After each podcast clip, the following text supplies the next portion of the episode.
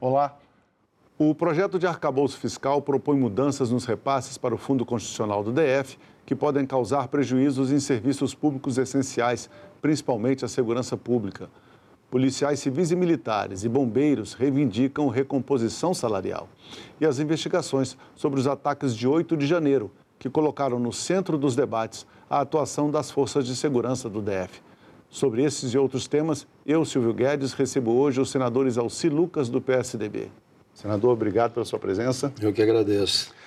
Muito bem, vamos começar falando do Fundo Constitucional e vamos começar bem do comecinho, porque esse programa é exibido no Brasil todo e muita gente não sabe por que Brasília, é, durante a, a, votação da Constituinte de 1988, recebeu esse tratamento diferenciado em relação aos 26 estados da Federação.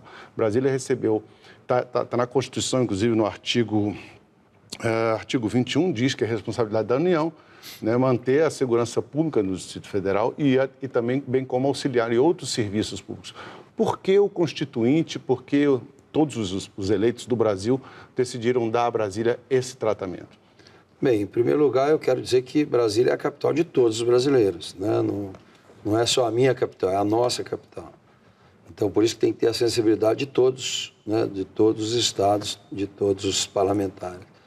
Mas, é, desde a criação de Brasília, de 1960, quem arca com os custos sempre foi a União, né? desde, desde a criação. Por quê? Porque aqui não existia nada. Né? Você sabe que o Brasil era um, o forte é, é, o litoral. Rio de Janeiro, né? Salvador, sempre foi assim. Agora, qual foi o objetivo de Brasil? O JK foi ousado, né? A nossa referência política, empreendedora é JK, que trouxe para Brasília, que era o sonho de Dom Bosco, já desde José Bonifácio, Dom Pedro, já falávamos na capital. E JK teve a ousadia de fazer. Eu cheguei aqui em 70, inclusive, 10 anos depois da inauguração, mas meus pais chegaram antes. Então aqui não tinha nada. Né? O que aconteceu é que, para trazer a capital para cá, né, tem histórias contando tudo isso. Né? O próprio transformador de energia ainda caiu no Rio, voltou três meses para São Paulo para consertar. É, não tinha acesso aqui. Então, para você trazer professor, né, segurança pública, saúde para Brasília, você teve que oferecer uma série de vantagens para o pessoal vir para cá. O pessoal queria ficar no Rio de Janeiro. Né? Muitos ainda, né, ainda são ainda daquela época. Né?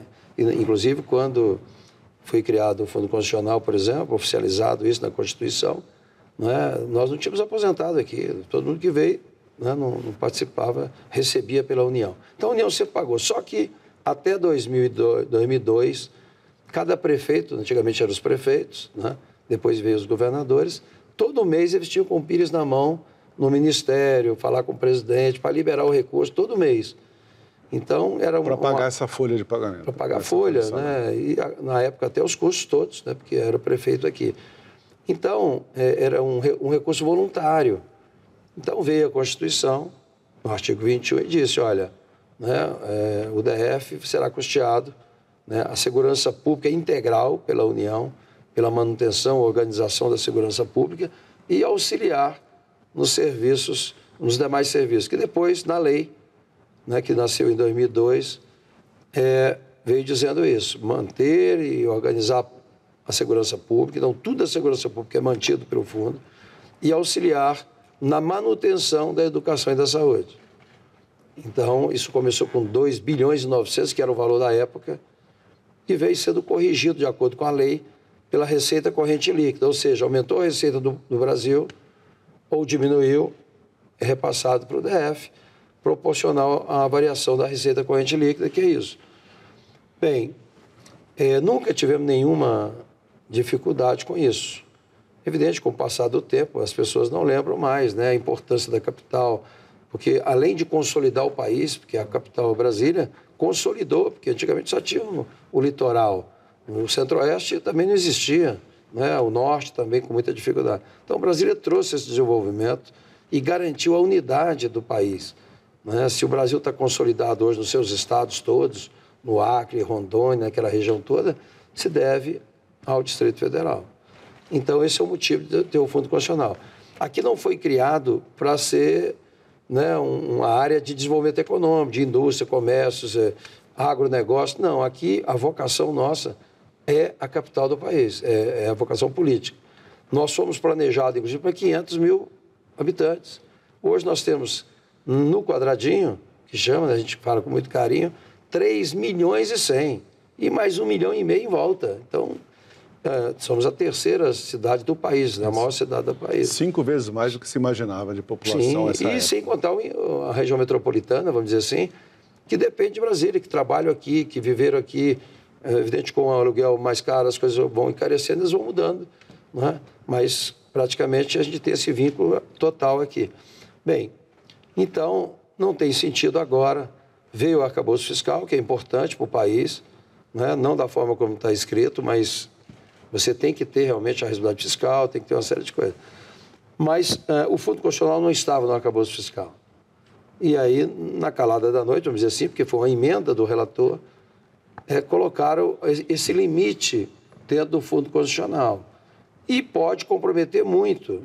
Agora, nós não queremos, não temos dificuldade em discutir o fundo. Agora, não dá para discutir numa semana sem ter as informações do reflexo disso, né? É, nós temos que ter a... Aqui nós não, não somos só a, a, questão da capital, nós temos aqui, as embaixadas todas estão aqui, nós temos 180 representações, mais de 100 embaixadas. Nós temos aqui, além disso, todo o Judiciário Federal, né? nós temos aqui o Supremo, a Justiça Federal, aqui nós temos também a, todos os ministérios, é, o Executivo gente, Federal. Muita gente não sabe, inclusive, que uma das grandes fontes de arrecadação das unidades da federação, que o DF não é nem Estado nem município, é as duas coisas ao mesmo é, tempo, e também não é nenhuma das duas. É a arrecadação de IPTU, e esses, esses, esses, esses órgãos todos não recolhem IPTU. Não recolhem. Que seria mais um... um lógico receita. que nós temos ICMS, temos tudo aqui, mas não na proporção dos outros estados, porque nós não temos nem território para isso. A gente poderia ter aqui hoje grandes indústrias, mas não é esse não é o objetivo da capital. A capital, nossa vocação é capital. E nós temos que garantir a segurança pública de qualidade. E aí nós temos essa questão do dia 8 de janeiro, que a CPI vai né, deixar isso muito claro, o que, que aconteceu, e eu particularmente estou né, lá com essa função né, de mostrar que Brasília né, poderia ter evitado tudo isso, houve omissão de muita gente, né, do governo federal inclusive, que poderia ter evitado. Porque nós já passamos por isso, quantas vezes, impeachment, né, movimentações e tal, e a gente superou sem nenhuma dificuldade. Então, por isso que eu digo, né, não foi acionado da forma correta que estava planejado, mas é, o importante é que o Fundo Constitucional não pode ser alterado através de uma emenda. A, a, na Câmara, infelizmente, não teve. Nós somos oito senadores, é, oito deputados na Câmara, são 513, e que não tiveram tempo de ser né, convencido e mostrado. Muitos jovens que nem conhecem a história do, de Brasília. Essa que o senhor está contando, inclusive. Né? É. Então a gente precisava de mais tempo. Aqui no Senado, não, porque aqui é a casa da federação. Aqui são três senadores por estado. É diferente da proporção da Câmara, que é 513 a 8. Aqui não, cada estado tem três senadores. E o nosso papel como senador é representar a federação. Portanto, eu, como senador do DF, tenho por obrigação também né, cuidar do Distrito Federal. Mas, acima de tudo, estamos sensibilizando todos que aqui é a capital da República e que tem que ter um tratamento diferenciado por isso. O senhor participou vocação. de várias reuniões sobre isso, tentando é, retirar esse fundo constitucional do projeto do arcabouço fiscal, pelo menos da maneira como está conceituado. Se reuniu, inclusive, o governador Ibanez Rocha, e o senhor se reuniram com o relator o do relator. Projeto. Nós, particularmente, conversamos com todos os senadores. É? E, e, e, grande parte, a maioria, inclusive, está muito sensível. Agora, nós temos que garantir. Né? O fato de tirar aqui na Câmara não significa que o texto será mantido. Por isso que tem que ter um acordo com a, com a Câmara, né? porque vai, volta para a Câmara retirando isso. E a Câmara teria que garantir que manteria o texto do Senado. Não acontecendo isso, tem outras estratégias que fizemos, inclusive, no Sistema S agora recentemente, né, onde a gente aprovou o projeto com o compromisso do governo de vetar e manter o veto. Então, são coisas que nós estamos trabalhando, porque o que nós não podemos é comprometer a nossa capital sem ter, pelo menos, discussão mais aprofundada sobre isso. Por exemplo, nós não tínhamos no início nenhum aposentado e pensionista. Hoje, nós temos um, uma parcela significativa de aposentados e pensionistas. Sim, dezenas de milhares, né? Exato. Então, é. tudo isso compromete. Daqui a 10 anos, não sei nem se o fundo será suficiente para pagar os aposentados e pensionistas. E falando de fundo, vamos mostrar para os espectadores aqui, senadores Alci, esse infográfico que a gente preparou, dos repasses do fundo é, para o Fundo Constitucional DF nos últimos 20 anos, desde que a lei foi implantada. Né? É, olha que você tem aqui, essa tabela, a coluna da direita, que é importante a gente observar, que sempre foi feita uma transferência, 1,5%, 1,5%, 1,6%, 1,7%, 1,7%. E na média histórica desses 20 anos, sempre foi repassado 1,61%, na média da receita corrente líquida da União, que é nada mais do que a arrecadação de impostos descontados, uma série de coisas estão previstas em lei. Ou seja, tem um aumento aqui, a pessoa pode olhar, está acompanhando no vídeo, a gente vai botar novamente para o senhor aqui. É claro que tem como você está vendo perfeitamente aqui que o, o, valor nominal cresceu muito, mas é que tem inflação. Né? É. Tem inflação nisso. Então, para a pessoa não levar um susto falando que ah, não, o DF está ganhando sete vezes mais do que ganhava tempo, mas isso aqui é o valor nominal da moeda sem desconto de inflação. O prejuízo que foi calculado, é, no, se, essa, se essa lei for aprovada como ela foi proposta, como ela está sendo discutida, como foi feito o relatório na Câmara, é, se, se, chegou a falar no valor de 83 bilhões né, até 2030, até 2033, nos próximos 10 anos. Né? É, outros cálculos falam que é menos, mas pelo menos 21 é, bilhões. O esforço que, que as lideranças políticas no DF estão fazendo, o senhor está fazendo, é para é, diminuir ao máximo esse prejuízo? É, primeiro é o seguinte, né? É, tudo isso de perda de valores de 87, 80, 17, tudo isso está sendo feito em, em termos de projeção, claro. nos próximos 10 anos. Aí se, né, há projeções de inflação, projeção em função do crescimento, é, que não é uma coisa real, concreta. É uma especulação, né? Especulação, porque você não, você não sabe qual vai ser de fato a inflação. Há metas, né? O teto, né? há uma previsão de cumprir uma meta, que nem sempre essa meta é, é cumprida. Ainda mais, nós estamos discutindo agora o arcabouço fiscal, que há controvérsia com relação não é, às questões que foram colocadas, é, que nós vamos discutir. Nós temos várias questões no, no arcabouço fiscal, como, por exemplo, o Fundo Constitucional, esse é o primeiro ponto que, que é relacionado a, ao DF, que a gente precisa ter, no mínimo, a responsabilidade de discutir valores concretos. O mundo real, né? O que vai acontecer com o mundo real. Não dá para brincar, de, porque papel aceita muita coisa, né? Verdade. Bem, esse é o primeiro ponto. Segundo, o Fundeb. Há anos e anos que a gente... Eu só entrei na política pela educação. Então, todo mundo defende educação 100%, mas na hora mesmo do, de ver. discutir o recurso e não o discurso, aí é outra coisa. Então, o que, que nós vamos fazer, a estratégia nossa do Fundeb? Eu vou dizer isso no Senado. Olha, agora nós vamos conhecer, de fato, quem defende a educação porque é uma educação que está um caos, né? principalmente depois da pandemia. A pandemia trouxe problemas seríssimos. Isso, verdade. Então a gente perdeu muito. Já era, estava ruim, imagina agora depois da pandemia. Então, se a gente não investir realmente na educação, no sentido. Não tem laboratório de ciência praticamente escola nenhuma. Não tem internet nas escolas.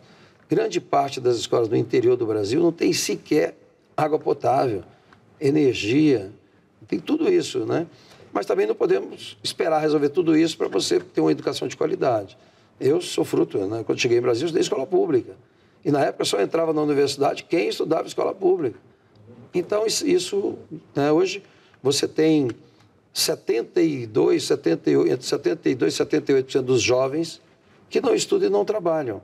Não trabalham porque não foram, né, como na minha época, nós tínhamos o curso técnico profissional tem a contabilidade, administração, edificações, vários técnicos. E que o mundo todo está assim, 70%, tem países com 70%, mas 60%, 50% em média fazem educação profissional no ensino médio. Eu fui o, o presidente da comissão do novo ensino médio. Então, é triste, né? Porque as pessoas não conseguem entrar na universidade, um, um número pequeno. E aí fica o jovem né, sem desempregado, sem perspectiva. Então, agora que nós. Eu fui o relator do Fundeb, que é o principal fundo da educação aqui Sim. no Senado, né? e aprovamos por unanimidade né? o crescimento da receita.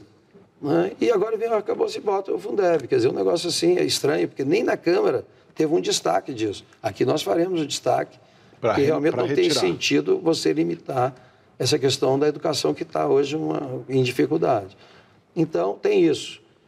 Tem um assunto seríssimo da lei de responsabilidade fiscal né, que pelo arcabouço, pela redação que está aí, né, a União, de certa forma, fica quase que sem nenhuma penalidade se não cumprir as metas. Basta mandar um ofício dizendo que, que não alcançou. Ora, a gente sabe, não é se deixar isso da forma como está, mantendo a pena para Estado e município, e a União fica liberado de atingir ou não essas metas, é muito perigoso.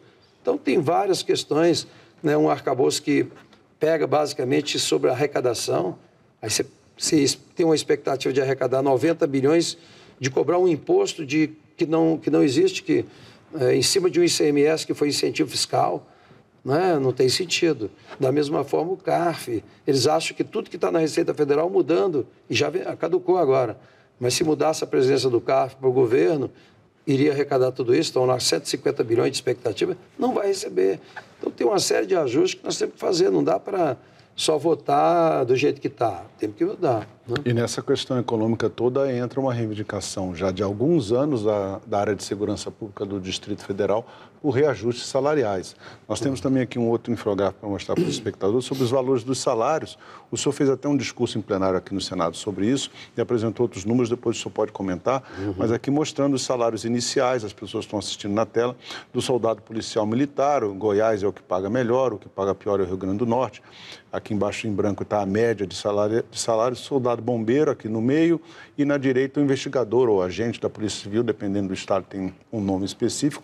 O Distrito Federal, que já foi uma que pagava melhor há, tempos, né, há poucos anos atrás, talvez na década passada ainda, é, o Distrito Federal tinha um salário, tem agora o que está, segundo o Anuário Brasileiro de Segurança Pública do ano passado, o salário do policial militar e do policial civil é, do, do, Distrito Federal. Senador, qual é a reivindicação salarial dessas categorias, no é, caso? É, primeiro é o seguinte, né, é, pela, pela lei, quando foi criada a capital, o, o Polícia Civil podia escolher, você quer ir para a Polícia Federal ou você quer ficar na Civil? Então, é uma lei que abrange a Polícia Federal e a Polícia Civil, você podia fazer a escolha. Então, até o governo Agnello, aqui, 2000 e 2010, 2000, Sim, é. 2000, 2011, 2011. É, a equiparação existia. O salário da Polícia Federal era exatamente o mesmo salário da Polícia Civil, sempre. No governo Dilma, é, o governador queria dar um aumento, a, presidente Dilma disse, não, não dê, que eu não tenho como dar agora para a Polícia Federal. Bem, começou aí. Aí, depois a Dilma, a presidente Dilma deu, e aí o GDF não deu. Bem, a primeira defasagem. Depois veio o governo Hollenberg. Né? Houve um problema de, de, de acordo entre o Sindicato da Polícia Civil e o governo, porque já havia um déficit de 37,5% com relação à Polícia Federal. Acabou que não houve acordo, não foi dado. Apesar que nós aprovamos no Senado, na CMO e no Congresso a, a equiparação, que era 37,5% em três vezes. Não foi dado. Entrou o governo ibanês, havia promessa também da, da equiparação com a Polícia Federal. Nós aprovamos na CMO, aprovamos no Congresso, mas aí veio o, o governo né, do governo Bolsonaro, juntamente com o GDF, disseram que não tinham condições naquele momento de dar os 37. Aí, mais uma, só deram 8%. Veio a reforma da Previdência, que já aumentou a alíquota da Previdência, que os 8% foi exatamente para cobrir o aumento da alíquota da, do, do, do imposto. Então, nós estamos hoje defasados em mais de 40% os dados que eu tenho de todas as regiões, eu pedi tudo isso né, da Polícia Civil de todo o Brasil, nós estamos em vigésimo lugar na Polícia Civil, né, comparando com os demais estados. Tá. Então, é, esse, aí teve o aumento de 9% dos servidores, de um modo geral, que não, não tem o mesmo parâmetro do, do, do DF, que o DF sempre né, teve o, o aumento de acordo com a proposta que é encaminhada ao governo federal. E aí nós fizemos um acordo, que não seria os, os nove, porque a proposta do GDF para recuperar parte dessa, dessa defasagem era dado 18%. Então, nós tira, eu fiz um destaque, fizemos um acordo, nós íamos tirar o destaque para exatamente não comprometer os servidores da área federal, foi dado os 9%, mas tinha um compromisso em 30 dias de mandar o PLN para cá dos 18%. E fomos agora surpreendidos ontem numa reunião onde a proposta era dividir em três, em três parcelas, que a gente não concorda, evidente, porque a, a defasagem já é muito grande e já ficou muito grande também com os 9%, e a gente então quer o cumprimento do acordo, que dar os 18% para a segurança pública, tanto para a Polícia Civil quanto policiais militares e bombeiros. E é uma, é uma defasagem real, muito grande. Então a gente precisa recuperar isso. Então Brasília não é, como acham que é, o melhor salário, não é mais. É, realmente não é, e até mesmo esses números aqui mesmo esse ainda está bem defasado. que não, né? Vamos falar um pouquinho do que o senhor já comentou aqui no começo do programa sobre a CPMI, dos uhum. acontecimentos, dos ataques aos prédios aqui da Esplanada, é, basicamente da Praça dos Três Poderes, no dia 8 de janeiro. Né?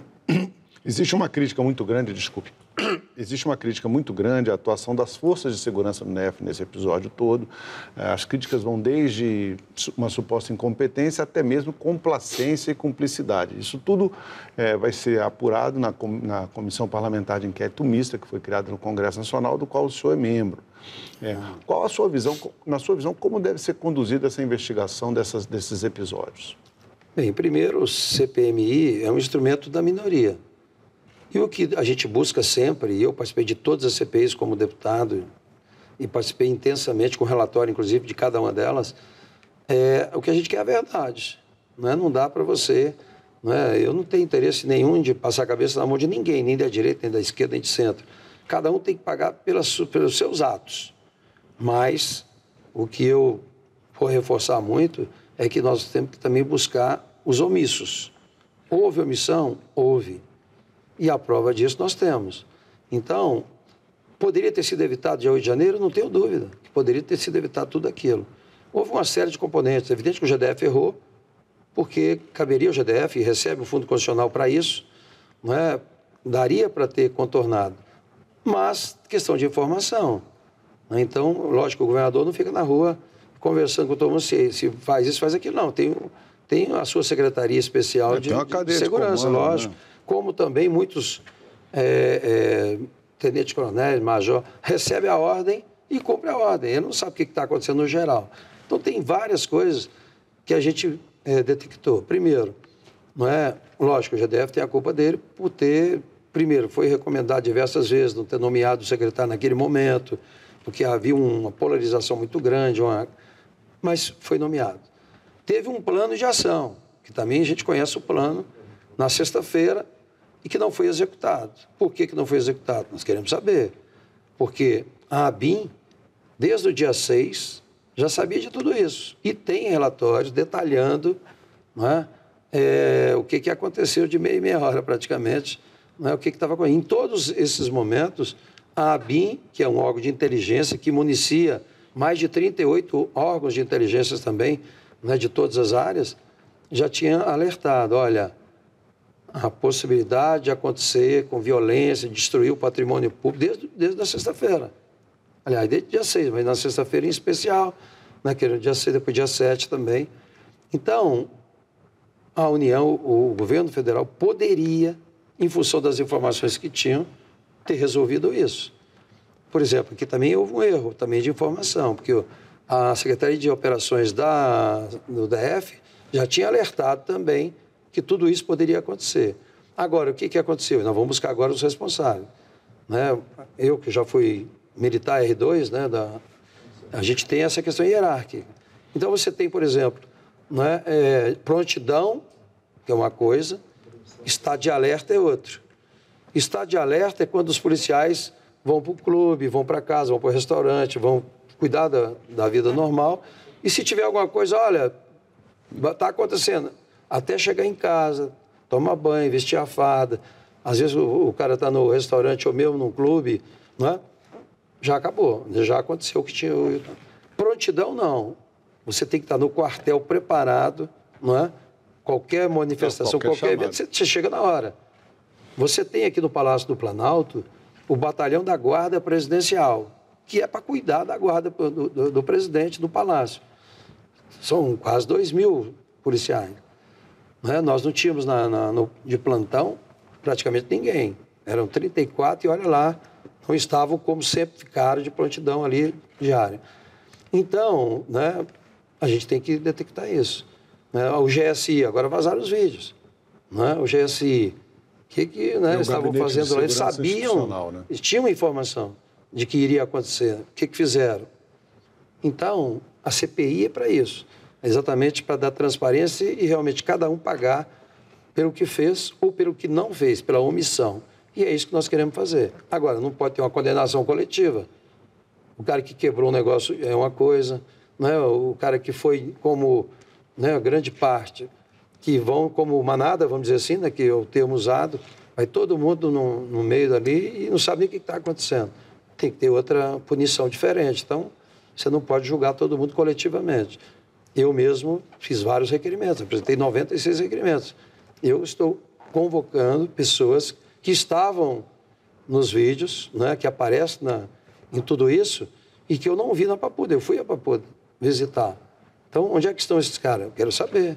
Né? Porque eu também acho, e a CPI vai apurar, que houve pessoas infiltradas no movimento com esse objetivo de fazer isso que aconteceu.